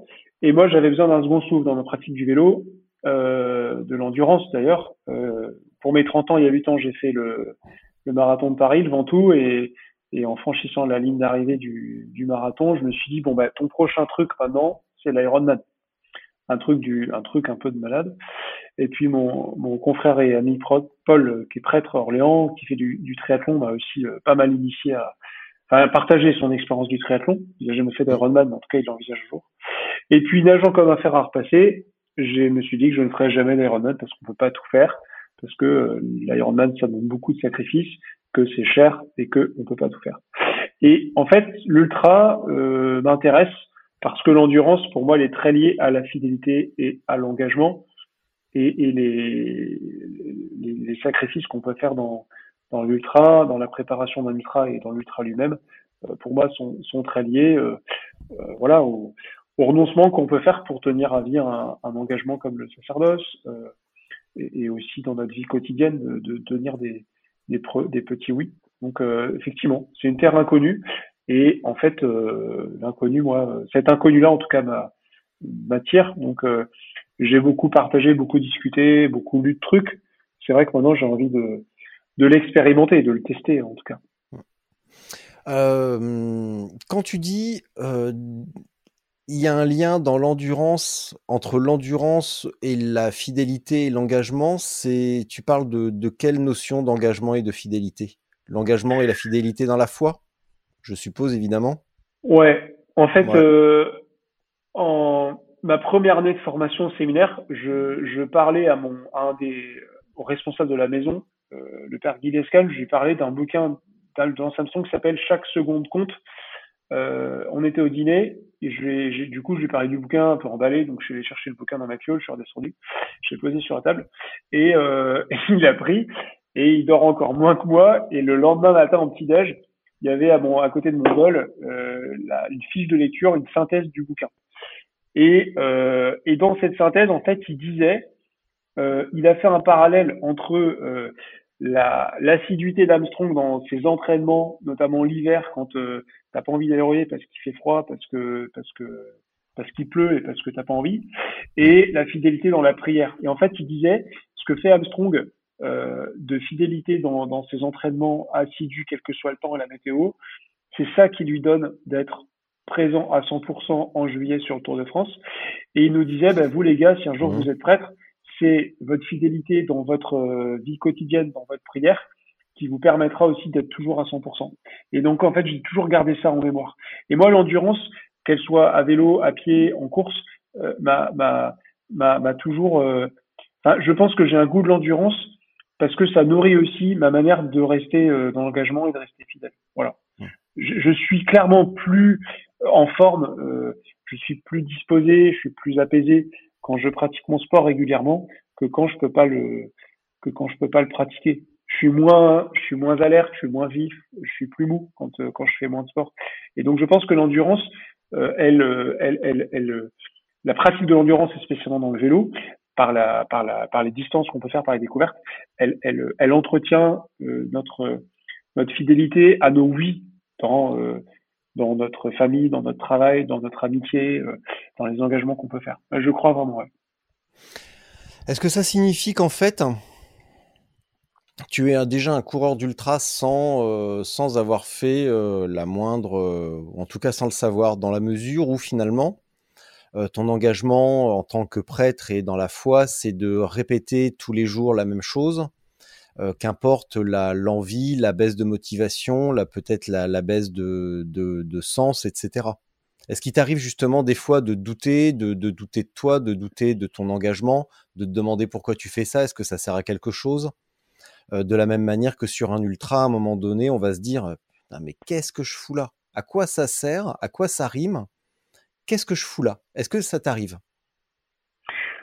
Le, qu'est-ce que je fous là Je me suis surtout dit dans, dans des moments où sur mon vélo, j'étais pas au top de ma forme. Je, je pense à certaines ascensions dans les Alpes où je suis arrivé avec peu de bornes. Voilà, euh, chaleur, euh, euh, euh, à plus savoir où j'habite et en me disant mais, qu'est-ce que tu fous là? Donc ça, ça clairement, euh, voilà. Douter de ma vocation, non, parce que je crois vraiment que j'ai, toujours vraiment, je, je crois que j'ai vraiment reçu cette vocation que Dieu m'a appelé, que j'ai répondu. Douter de moi, oui, oui, parce que euh, parce qu'effectivement, quand je parfois t'es, moi, je peux être maladroit avec les gens, euh, je, peux je peux avoir un projet mais qui peut mon projet et, je me gourre et là je me dis bah ouais t'as pas t'as pas vu juste, t'as pas assez pris conseil, t'as pas assez prié. Donc euh, ouais, je pense que le doute sur moi, il, il est aussi mon moteur. Si si ce qu'on disait tout à l'heure au début de l'émission sur l'orgueil, je pense que si j'étais si j'étais complètement tout le temps sûr de moi, bah, en fait, tu, tu, enfin, je m'enfermerais et puis je serais, je, je, serais invisible et surtout je serais rigide, je, je, je bougerais plus. Donc, euh, ouais, douter de soi, euh, mais pas un doute permanent en disant, euh, voilà, euh, je pense que j'ai quand même une certaine assurance quand je, quand je suis avec les autres, quand je parle, mais, mais de, de j'ai une part en moi que je sais, je me pense remettre en question à l'aune aussi de des réactions des autres quand elles sont constructives, pas quand c'est critiqué juste pour critiquer et qui me, qui du coup m'aide aussi à me, à me réajuster en fait. Voilà. Comme tu disais, l'ultra, c'est tous les matins la même chose. Il y a cette répétition, hein, comme, un, comme un musicien va faire ses gammes tous les jours. C'est tout, tous les jours pareil et, tous les jours nouveau. Parce que chaque jour, bah, si ton entraînement, tu te donnes, euh, aujourd'hui, je vais travailler les côtes, euh, demain, je vais travailler euh, ma vitesse, après-demain, je vais travailler mon sprint, tu peux quand même renouveler aussi. c'est ça qui est intéressant, je trouve. Tu as as des réflexes, tu as des repères, tu sais que si tu fais du 30 ans, tu fais du 30-30, si tu te fais 10 bosses, tu te fais 10 bosses, mais mais la manière de le vivre, tu peux quand même la renouveler, je pense. Dans ce souci toujours de progression, de mieux se connaître et de d'optimisation, quoi. Ça veut dire que tu n'as jamais douté de ta vocation et de pas alors pas de ta vocation, mais de ta de ta capacité à répondre à l'appel? Avant, en fait, avant d'être ordonné, euh, tu passes ton voilà bah, au séminaire euh, quand tu es à l'école des prêtres, bah, tu te dis est-ce que je suis appelé ou pas? Voilà, tu te poses cette question et l'Église se la pose avec toi. Et puis il y a un moment où bah voilà, quand l'Église elle valide ton choix, tu te dis bah c'est oui c'est ça. Euh, donc euh, avant d'être prêtre, tu poses plein de questions, mais depuis que je suis prêtre, je crois vraiment euh, avoir ce que j'appelle moi cette grâce, en tout cas de, de de croire que je suis à ma juste place. Ouais. Parce qu'en fait, ça va faire dix ans quand je, je suis prêtre et j'ai l'impression toujours de, de grandir. C'est ça qui est incroyable. En fait, je, de, je suis pas, je, je, je, crois que je suis encore m'émerveiller de, voilà, de, de sourire d'un jeune qui, qui, a retrouvé un peu de l'espérance ou autre. Et, et, c'est là où je me dis que je crois que je suis à ma place. Ouais. Quand tu vois les autres, quand tu vois que ta présence peut rendre les autres heureux ou peut leur permettre de laisser, de prendre leur place, de, de, de le, le, Monseigneur Penseur, le évêque de Chartres, il disait être prêtre, c'est être au service de la vocation des autres. Comme, un, comme toi, comme entraîneur, tu fais advenir tes, tes athlètes. Euh, voilà, tu, tu, tu, leur permets, de, je pense, de devenir d'eux-mêmes, de savoir quelles sont leurs forces et leurs limites. Euh, quand tu vois quelqu'un qui grandit, quand tu vois une dame seule, euh, veuve, qui, qui, qui, retrouve le sourire, euh, un gamin euh, complètement fermé qui s'ouvre, bah voilà, moi je me dis, bah oui, je crois que je suis à ma place.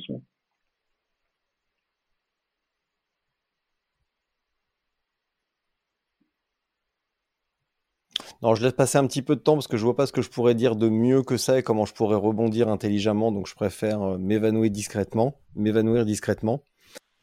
Est-ce que pour toi, ces, hmm, ces premières expériences, tiens, on va commencer, on va prendre la, réflexion à, à, rebrousse-poil. Qu'est-ce qui te fait rêver en ultra? Quelles sont les épreuves ou le, les, les périples, les voyages ou les distances qui pourraient, qui seraient à même de te faire rêver? Une traversée de la France. Euh, ça, ça, ça, existe, vraiment... ça, existe, déjà, c'est bon. Ouais, dans, dans tous les sens, dans tous les sens, sur la route et, et, et dans les chemins. Il y a, il y a Brest, Brest Menton, euh, parce que ouais. je connais peu la Bretagne. J'ai eu la chance de descendre euh, trois fois les Alpes à vélo, donc je connais bien la route des Alpes. Mais voilà, Brest Menton. Il y a ça. Il y a la, la, la Via Franciliana, la voie, euh, la voie francilienne qui part de Canterbury pour aller jusqu'à Rome. Ça, c'est mmh. un truc qui me brancherait bien. Euh, il y a de descendre euh, avec mon frère Thibaut chez nos parents qui sont dans les Alpes à 600 bornes. Thibaut a déjà la trace sur le Garmin, plus qu'un. Mmh. Euh, un de mes rêves, c'est de traverser les Pyrénées d'est en ouest, parce que ça, j'ai jamais fait. Enfin, est-ouest ou ouest-est, peu qu'importe, mmh. mais voilà. Et puis, dans les épreuves renommées, je, je suis assez marqué quand même par Axel Carion, qui, que j'écoute beaucoup. je, enfin, voilà, je trouve, je le trouve très très simple, très concret, très pédagogique aussi, hyper précis. Donc euh, une traversée de la Corse ou euh, ou la race Cross France, j'avoue que mmh. ouais, ça, ça m'attire pas mal. Est-ce que les expériences qui viennent là, tu les considères un petit peu comme un rite initiatique? Est-ce qu'il y aurait un petit côté euh, comme ça? Parce qu'on on peut, on peut, parler de, de prise d'expérience, mais euh, dans ton cas, est-ce qu'il y a un petit côté euh, rite d'initiation, un truc comme ça? Ouais, je crois, ouais. Initiation, pour moi, c'est faire, euh, faire entrer dans quelque chose de nouveau. Et euh, de fait, c'est deux, deux expériences que je vais faire euh, que j'ai encore jamais faites. Donc je pense que j'attends beaucoup de ces expériences justement pour, euh, pour mieux me connaître, pour mieux voir les points à, les points améliorés, euh, euh, ce qui marche aussi bien. Donc mmh. ouais, non, non, je suis assez impatient de, de ça pour ça, ouais, ouais clairement, ouais. Mmh. Et quand est-ce que tu pars seul? Parce que là, tu pars avec un, avec un mmh. frère, avec ton frère. Quand est-ce que tu pars seul? Bah, En fait, la majorité du temps, je roule tout seul. Euh, oui, mais sur un, sur un long périple, quand est-ce que tu vas partir seul? Hmm. Faire euh, une, une traversée, un, un Brest-Menton que je te déconseille vivement, un part de Poitiers? Ça suffira. en fait, je pense un jour, euh, j'ai un confrère prêtre euh, du Nord, qui est dans l'équipe championnat de France, Bertrand, qui euh, prend, je sais plus si c'est trois ou six mois en gravel mmh. pour faire un tour de France à vélo tout seul. J'ai dans la tête un jour, mais bon, si, si, si les circonstances s'y prêtent et si mon, si mon évêque me le permet, parce que c'est, c'est à lui que c'est lui qui me confie l'émission. En tout cas, j'aimerais un jour euh, prendre mon vélo plusieurs mois pour euh, un peu relire ma vie et, euh, et, et, voilà faire le point. Ça, j'ai ça en tête en tout cas. J'ai ça mmh. en tête. Mais c'est vrai que l'été, comme j'ai, c'est ma période de vacances la plus longue, c'est vrai que j'aime bien partager ça avec d'autres. Mais il y a une dimension de la solitude dans l'ultra qui, qui m'intrigue, euh, qui m'attire, effectivement. Qu'est-ce qui t'intrigue dans la solitude? Parce que déjà, tu la, tu la vis quand même pas mal. Bon, alors, tu as des journées actives où tu vois plein de monde, mais tu as aussi des longs moments de solitude. Alors, qu'est-ce qui t'intrigue dans cette. Euh. Tu en veux encore plus? C'est en fait c'est euh, c'est l'autonomie euh, dans, dans, la gestion de soi et de son et son matos. Moi, c'est ça qui, qui m'attire dans le dans l'ultra. Euh, je, je, je, lisais notamment les récits de la French Divide aussi et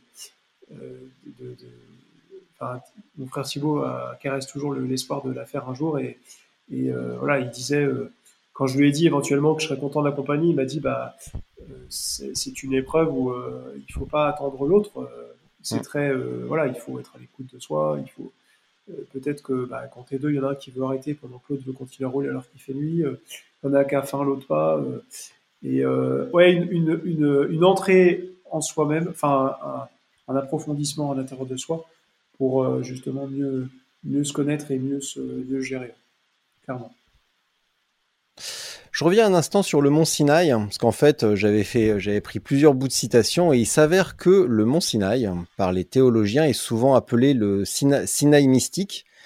Et là, je vais essayer de dire correctement, comme, comme étant un rite d'initiation consacrant une spiritualité ascendante devant mener à la découverte d'un moi supérieur, situé en son sommet qui devient alors la symbolique du but à atteindre, demeurant au cœur de nombreuses pratiques initiatiques d'inspiration chrétienne, chiite et soufie. Est-ce qu'on peut alors considérer que le rite euh, ou que les qu'un rite d'initiation ou que les trucs que tu vas ou les les, les voyages ou les, les, les, périples que tu vas accomplir dans les mois à venir sont une manière de d'aller un petit peu plus loin dans la découverte dans ta découverte? Quelque chose qui ne serait qui qui, qui va t'emmener peut-être plus loin que entre guillemets la simple spiritualité? Ou qui va être un qui va en être le complément idéal? Et c'est quoi alors je vais te poser là, je vais te poser une question à laquelle je n'ai pas la réponse. C'est quoi un moi supérieur? Hmm. C'est quoi un moi supérieur? Euh, bah, oh, si, si, toi aussi tu cales, on va pas s'en sortir. Hein. Non, mais comme comme comme, euh, comme chrétien, comme prêtre, euh, son moi, on le découvre dans la dans la personne du Christ, parce qu'il nous a créés, parce qu'on est fait pour lui, on est fait pour vivre cette amitié avec lui. Hein, la lettre de aux Philippiens de Saint-Paul, de Saint-Paul aux Philippiens, hier à la messe, disait ça. Hein, je, j'ai, voilà, je prends comme unique avantage le Christ, il m'a saisi et c'est lui, c'est lui ma raison d'être. Donc euh, mhm. le, moi, il est, il est, il est tourné vers, vers, vers, le, vers, vers le Christ qui nous donne de, de, voir qui, à quoi on est appelé, qui on est. Donc euh, voilà, j'aime bien le philosophe Bachelard qui dit le moi s'éveille par la grâce du toi. Euh, enfin, qui met en, Bachelard met en avant la dimension de la relation l'être humain comme personne relationnelle qui est faite pour cette relation et, et c'est par l'autre. Je pense que tu le vis dans, ta famille, tu le vis aussi avec tes amis cyclistes. C'est par l'autre que tu, que tu te révèles. Euh, voilà, donc le moi supérieur, c'est peut-être euh, au fur et à mesure du temps, avec beaucoup d'années, beaucoup d'expériences, beaucoup d'erreurs, beaucoup de chutes, euh, arriver à cette certaine sagesse aussi de, justement de, de, grandir, le supérieur comme une progression, toujours comme une, élévation. Je dirais ça.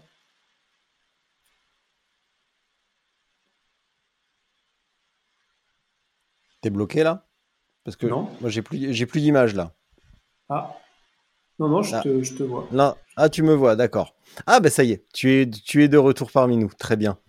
Euh, Également, tout à l'heure, tu m'as dit que tu organises un pèlerinage VTT. Est-ce que tu peux m'en dire plus et à quoi ça sert d'organiser un pèlerinage VTT Depuis que je suis prêtre, tous mes confrères prêtres, mon évêque me disent organise un truc pour les jeunes. Et comme j'aime bien les choses précises et, bien faites, j'ai mis du temps à, voir ce que je pourrais faire. Et en fait, euh, le, pèlerinage VTT, c'est euh, euh, je suis allé voir euh, un confrère euh, dans, dans le Val d'Oise, à Sergi, là, Nicolas Joly, qui organise un, un PLVTT. Je suis allé aussi en Auvergne. J'avais deux confrères prêtres qui organisaient des trucs qui tenaient la route, parce que c'est des prêtres qui tiennent la route, donc je suis allé voir ce qu'ils faisaient. en fait, le PLVTT, c'est une association qui est née en 2001 à Rocamadour. C'est trois prêtres au mois de mai 2001 qui se disent cet été, on va emmener des jeunes à vélo à Rocamadour. Rocamadour, c'est dans le, c'est, dans le sud de la France. C'est une montagne sur laquelle la Vierge est apparue à un certain Amadour, Roc, la montagne Amadour, le, saint. Et, euh, et, en fait, on s'est, euh, j'ai monté une équipe euh, de, de, gens qui aiment les jeunes, qui aiment le vélo, et en fait, on s'est, on s'est rattaché à cette association. Donc, le PLTT, c'est cinq jours à vélo pour des collégiens. du lundi au vendredi, et on arrive en fait à la, à la cathédrale de Chartres. Voilà. Avec quatre piliers, enfin de, quatre, points de progression de dépassement, l'aspect physique, un effort sportif. Tu as des collégiens qui sont des prodiges du vélo et d'autres qui savent à peine tenir sur vélo. Un aspect fraternel, la vie en équipe, la vie en communauté, parce qu'on campe pendant cinq jours.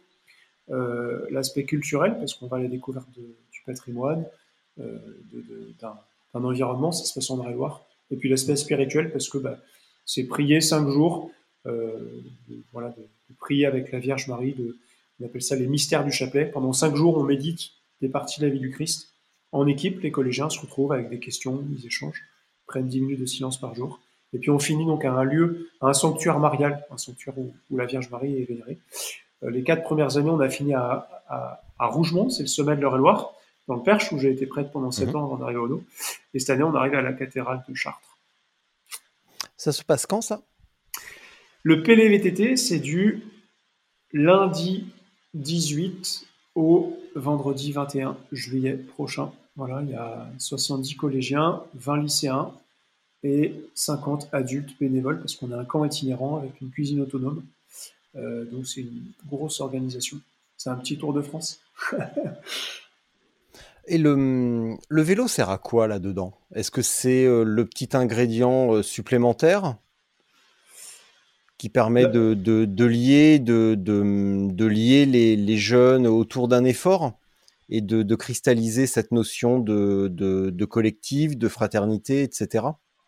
En fait, le pèlerinage, le principe pèlerinage, c'est un mouvement, c'est se mettre c'est faire un chemin. Voilà, donc tu as des pélés à pied, c'est les plus classiques, tu as des pélés en cheval, tu as des pélés en, en, voiture, en car, en avion. Et donc le vélo, c'est un motif en fait de, de, vivre un déplacement physique à vélo, en fait, ça te permet aussi de, bouger intérieurement. C'est ça le, principe.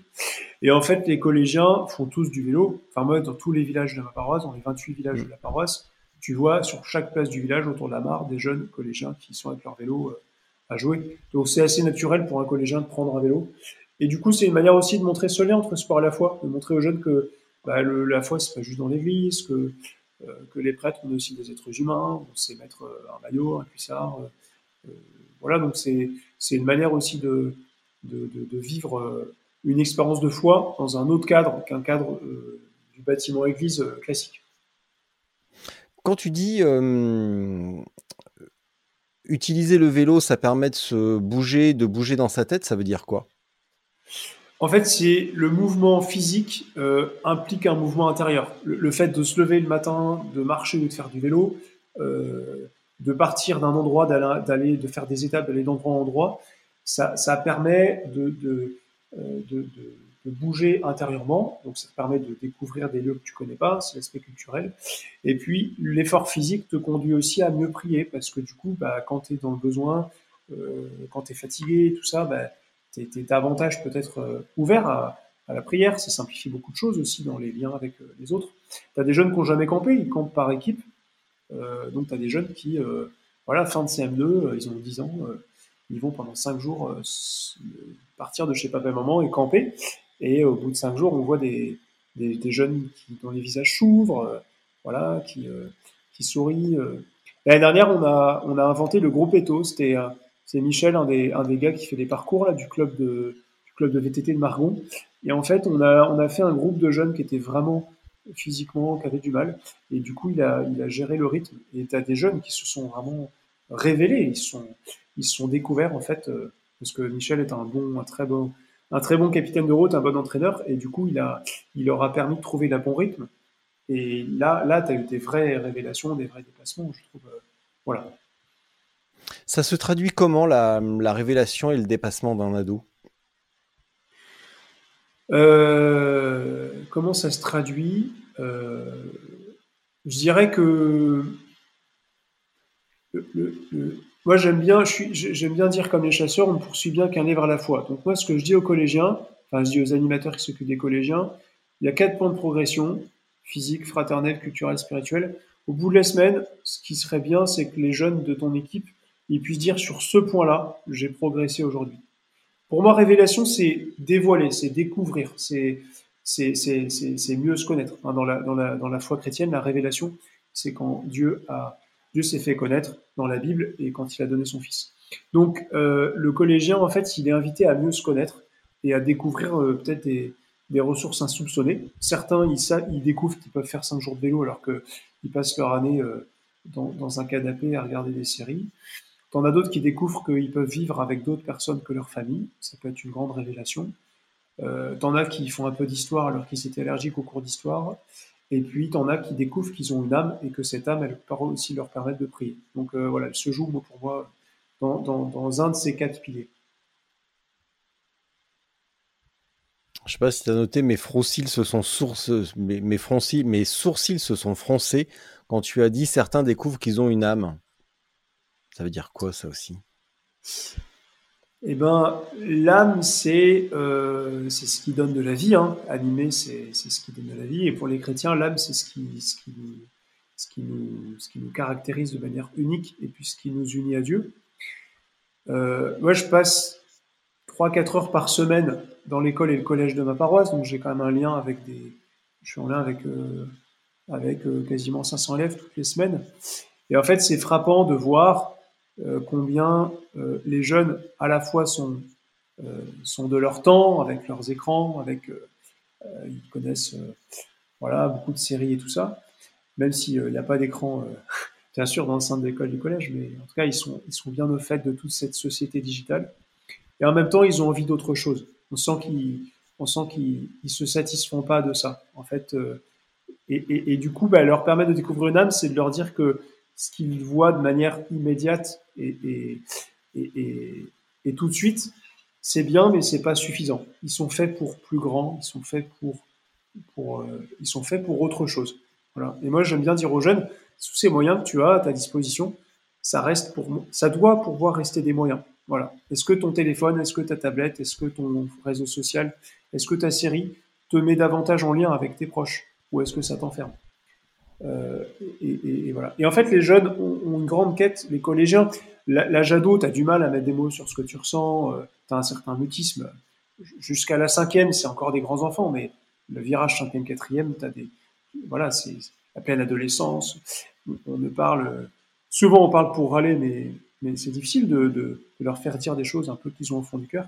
Et moi, je suis souvent frappé de, de voir que des jeunes ont, voilà, ont vraiment un vrai, un vrai désir, des vraies questions. Et, c'est là, je pense que bah, on a un rôle aussi pour euh, de les aider à trouver le, trouver le, leur vocation, le projet que Dieu a pour eux, et puis euh, et puis les guider aussi dans ce, désir d'aimer qu'ils ont tous. Et d'être aimé aussi certainement. Ouais, tout à fait. Qui caractérise aussi beaucoup l'adolescence. Dans les deux, ouais, les deux, tout à fait. Aimer, être aimé, exactement. Donner, recevoir. Euh, qu'est-ce qu'il en reste à l'issue de ce pèlerinage? Que ce soit, euh, je vais plutôt me concentrer sur la partie physique parce que la partie spirituelle, je suis vraiment pas le bon client pour ça. Il en reste quoi? Le vélo retourne au garage ou il continue à faire des roues arrière dans les, rues du village et à embêter les, passants, comme ça se passe dans le mien, et je les encourage vivement d'ailleurs. Et même récemment, ils sont venus me dire merci parce qu'ils m'ont dit, vous êtes le premier à nous dire que c'est cool alors que les autres arrêtent pas de nous gueuler dessus et moi, je suis allé leur voir pour leur dire que c'était vraiment super de faire des roues arrière dans le village et de se lemer entre les voitures, mais qu'il fallait quand même faire attention un peu de temps en temps. Euh, il en reste quoi alors? Ce qu'il en reste, c'est qu'ils reviennent l'année suivante. En fait, le PLVTT, c'est un événement dans, dans l'année de 5 jours euh, en Eure-et-Loire. C'est un camp local pour des jeunes qui n'ont pas forcément les moyens ou l'occasion d'aller autre part. Mais il n'y a pas de proposition dans l'année. Moi, je, mm. on fait des rencontres euh, de cohésion avec l'équipe de préparation pendant l'année, mais les jeunes, on les voit. Enfin, je croise moi ceux de la paroisse et tout ça, mais il y a peu d'activités pendant l'année. Mais ils reviennent tous les ans avec leurs euh, avec leurs copains. Mm. On s'est posé la question de proposer pendant l'année pour les jeunes tel ou tel événement vélo, mais on l'a pas on l'a pas concrétisé pour l'instant, faute de temps, parce qu'on peut pas tout faire. Moi, c'est que des bénévoles avec qui je travaille, donc ils sont aussi bah, une famille, un travail. Euh, voilà. Et euh, certains en tout cas, euh, moi, certains qui sont très branchés vélo, je les ai aiguillés vers des clubs. Enfin, je leur ai dit, bah, va voir dans ton village, dans ta ville, si, si tu as un club de vélo. Euh, ça, je l'ai fait. Mais on a, en fait, on a peu de retours sur ce qui se vit pendant l'année. C'est vrai qu'on a, on a peu de, peu de retours. En tout cas, immédiatement. Ouais. Mais ils reviennent l'année d'après pour revivre un petit peu euh, cette expérience. Ouais. Où le, vélo est un, bon, c'est 25% de l'expérience, mais, mais peut-être que bah, c'est justement ce qui les fait revenir, ça et le reste. on ne sait pas forcément. Mais c'est marrant parce que tu me dis ça, mais j'ai l'impression que ça ressemble beaucoup aux, épreuves pour les adultes, où beaucoup reviennent, bon certes, il y a l'effort, il y a le vélo, etc. Mais on entend aussi euh, beaucoup parler d'expérience, de, euh, de revenir pour revivre ce qu'on a vécu. Alors c'est un côté un peu triste euh, de vouloir revivre ce qu'on a vécu au lieu d'essayer de, vivre de nouvelles choses. Mais, mais ça y ressemble beaucoup, ouais. Alors, je pense que aussi ce qui fait revenir jeune, c'est l'aspect intergénérationnel, parce que donc on a on accueille des jeunes à partir de 10 ans, hein, qui sortent de CM2. Après, donc, tu as les lycéens qui sont le staff, les, ils sont en jaune. C'est, ceux qui motivent les jeunes au départ. Ils font la, ils font la, si tu veux, ils font les, ils encouragent au départ. Ils font une aide d'honneur. Ils mettent de la musique au carré du matin. Ils accueillent le soir. Ils animent aussi les, les, activités entre l'arrivée des collégiens et, et, le dîner, puis les veillées. Et après, en fait, tu as, euh, des animateurs qui sont euh, donc plutôt des, des jeunes, euh, des étudiants ou des gens qui rentrent dans la vie. Et après, la cuisine, euh, la logistique, l'intendance, la mécanique, bah, tu as euh, les TTV. Alors, c'est inverse de VTT. Tu peux dire très très vaillant, très très vieux, ça dépend. Tu as les, voilà, les maillots rouges. Et pour des jeunes, tu vois, qui n'ont pas leurs grands-parents, plus leurs grands-parents, par exemple, ils vont aller le soir bah, au stand mécanique, ils vont apprendre deux ou trois trucs de, des mécanos. Euh, tu as des grands-parents aussi qui voient, qui n'ont pas dans, de, t'as des, des retraités qui n'ont pas forcément de petits enfants. Donc il y a, y a, sans jeter de fleurs, je pense que pendant cinq jours, on veille euh, avec la, la, avec la directrice Anne-Marie Deschamps du PD et VTT. On veille vraiment à, à, ce que il y, a un bon esprit bienveillant, fraternel. Euh, moi, beaucoup de jeunes me, me partagent euh, notamment les questions de harcèlement à l'école, au collège, et, mmh. et, je pense que des lieux comme ça leur permettent aussi d'être euh, eux-mêmes, d'être en confiance. Et je, crois qu'il y a ça aussi qui viennent chercher, ouais. ouais. Tout comme on peut avoir ça dans des épreuves, euh, des randos, des épreuves euh, sportives où il y a, y, a, y a, le parcours, euh, il y a le, y a ravito, mais il y a aussi le, le cadre. je pense notamment à la Granite Montana en Limousin, là qu'on a fait avec Thibaut. tu as, des ambiances comme ça assez, assez chaleureuses, assez chouettes. Donc, je pense que les jeunes viennent chercher ça aussi, ouais. Tu viens de dire un truc intéressant, enfin, c'est pas le seul, mais là en tout cas parmi les derniers trucs intéressants que tu viens de dire, tu as dit ils se sentent en confiance. Et tout à l'heure tu parlais des réseaux sociaux et de leur lien euh, de, ce qu'ils voient, de ce qu'ils y trouvent et de l'instantanéité.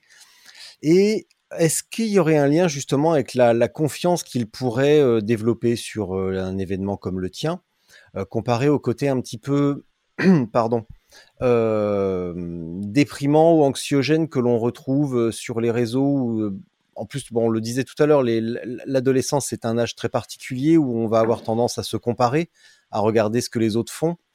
Et euh, bah, parfois, on se dit, euh, putain, les autres font des trucs de ouf, et moi, pas du tout. Donc, euh, petite perte de confiance.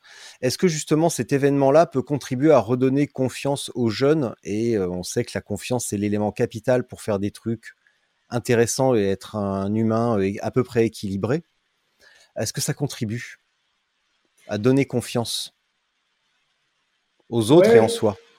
Je crois. D'abord parce que, contrairement aux, réseaux sociaux, en fait, tu n'es pas dans le paraître, mais dans, dans l'être, tu es dans la relation réelle. Donc, euh, pour que une relation, il faut qu'il y ait une, confiance, la, vie d'équipe. Et, euh, on a des, moyens. Euh, le premier jour, tu vois, des, petits trucs de communication pour qu'ils fassent connaissance. Ils se présentent présente, l'un présente son voisin réciproquement. Il y a ça. Et puis je pense que bah, pendant cinq jours, les 40 adultes au service sont tous, plus les 20 lycéens, sont tous concentrés sur le, la, sécurité euh, physique, affective, morale des, collégiens. Donc je, pense qu'ils ils, ils, le sentent. Et puis ils sont jamais seuls en fait. Ils sont jamais seuls parce qu'ils sont en équipe, parce qu'ils ont des animateurs, parce qu'il y a des prêtres, des sœurs, des séminaristes qui sont aussi là pour être disponible pour euh, s'ils veulent aussi parler, discuter, échanger. Donc je, pense, ouais. Et puis la confiance, c'est même mot que la foi aussi, à la racine de la foi, donc euh, c'est un périnage.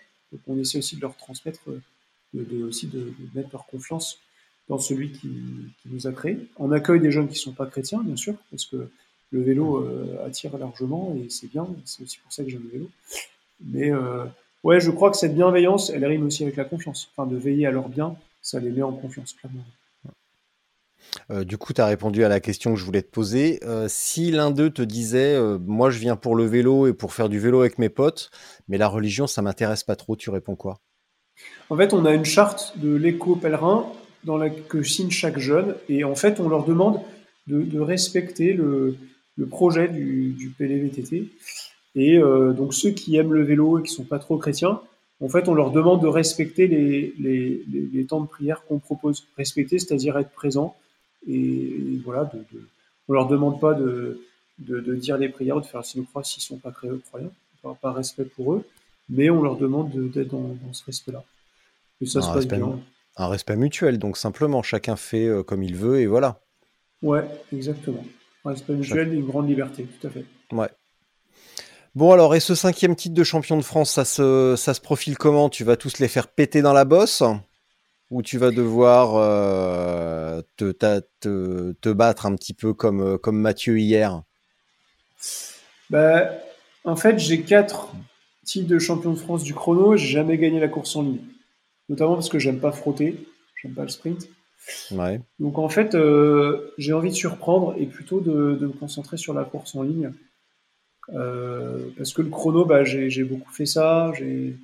Et, et euh, je me disais ça en rentrant de Paris tout à l'heure. Euh, je pense que j'ai pas mal appris aussi en intelligence, en tactique de course.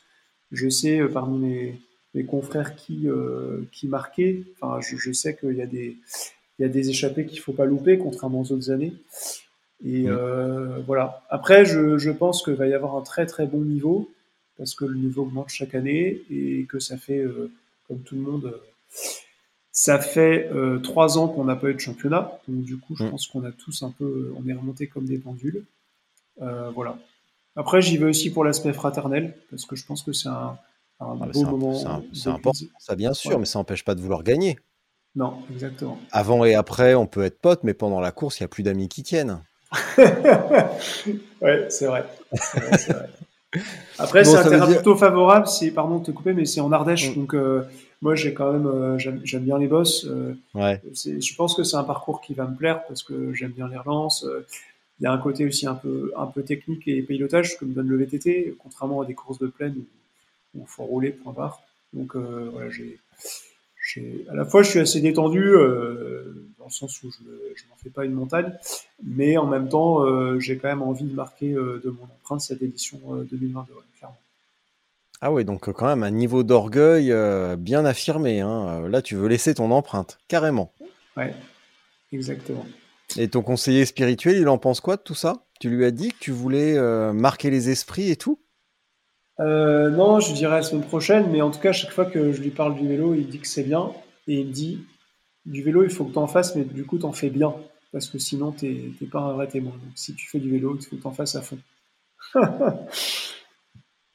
Euh, j'en déduis que sur ta, stratégie de course, si t'aimes pas frotter, ça veut dire que tu vas partir de loin, tu vas faire une Pogachar euh, sur l'Estrade Bianche. Un petit peu où ça. je pars, ouais, où je pars, où, euh, où je suis un de mes confrères, Yannick Demec, qui est prêtre dans, le, dans les Hauts-de-Seine, qui plusieurs mmh. années en fait a gagné en partant de très loin et, en, étant seul pendant la moitié de la course. Et voilà. Et en fait, c'est lui qu'il faut que je marque clairement, parce que je pense que on a ce point commun qu'on n'aime pas frotter, lui et moi. Euh, il a une très très très bonne condition physique. Il a 50 ans, il a une belle expérience aussi euh, de tactique de course. Euh, et, en fait, on s'entend vraiment bien en plus. Donc, on va rouler lundi prochain avec, avec mon frère Thibaut, avec Yannick, mhm. avec Paul, avec Robert Leroy, qui est curé à Sully-sur-Loire, qui a gagné aussi pas mal de, de championnat de France. Et voilà, donc j'ai plutôt, je vais, vais clairement marquer Yannick. Ouais. C'est c'est l'homme qu'il faut suivre. Donc, ce qui veut dire que vous allez certainement vous faire avoir par un troisième larron qui aura débusqué votre stratégie, qui va sortir de nulle part et qui va vous entuber tous les deux. Alors Paul est en grande forme. Paul est en grande forme parce qu'il est agien depuis septembre et en fait il a, il a un paroissien qui, euh, qui est euh, au niveau élite actuellement en cyclisme, qui a un très très, qui a une belle science de l'entraînement. Et donc euh, là Paul me disait qu'il il fait des sorties des sorties euh, avec des objectifs assez précis euh, en termes d'intensité. Et, mmh. donc, euh, je pense que lundi prochain, on va voir un petit peu comment on se situe les uns les autres. Donc, ça, c'est. Donc vous allez vous observer du coin de l'œil, ça va être bon ça. C'est ça. Ça, ça va être, ça va être très très très très drôle. Bon, en tout cas, nous, on va se, nous allons nous quitter euh, virtuellement parce qu'on va continuer la discussion un petit peu après. Euh, je vais te laisser pour ta minute de solitude. C'est pratiquement un cadeau inespéré pour toi qui adore ça. Donc, tu vas rester devant ton écran. Moi, je vais juste couper ma caméra et mon micro. Tu vas dire ce que tu veux pendant le temps que tu veux. Tu dis ce que tu as à dire. Et, euh, et quand j'aurai euh, découvert que tu as fini, eh ben, je reviendrai. Je, moi, je couperai l'enregistrement à ce moment-là et on finira cette conversation. Ok? Ça marche. Allez, à tout de suite.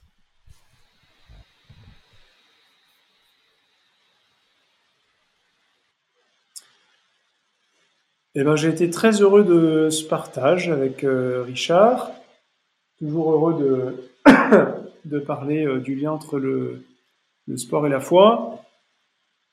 Euh, de voir que la communauté cycliste est belle, qu'elle est nombreuse et qu'elle regorge de, de belles personnalités.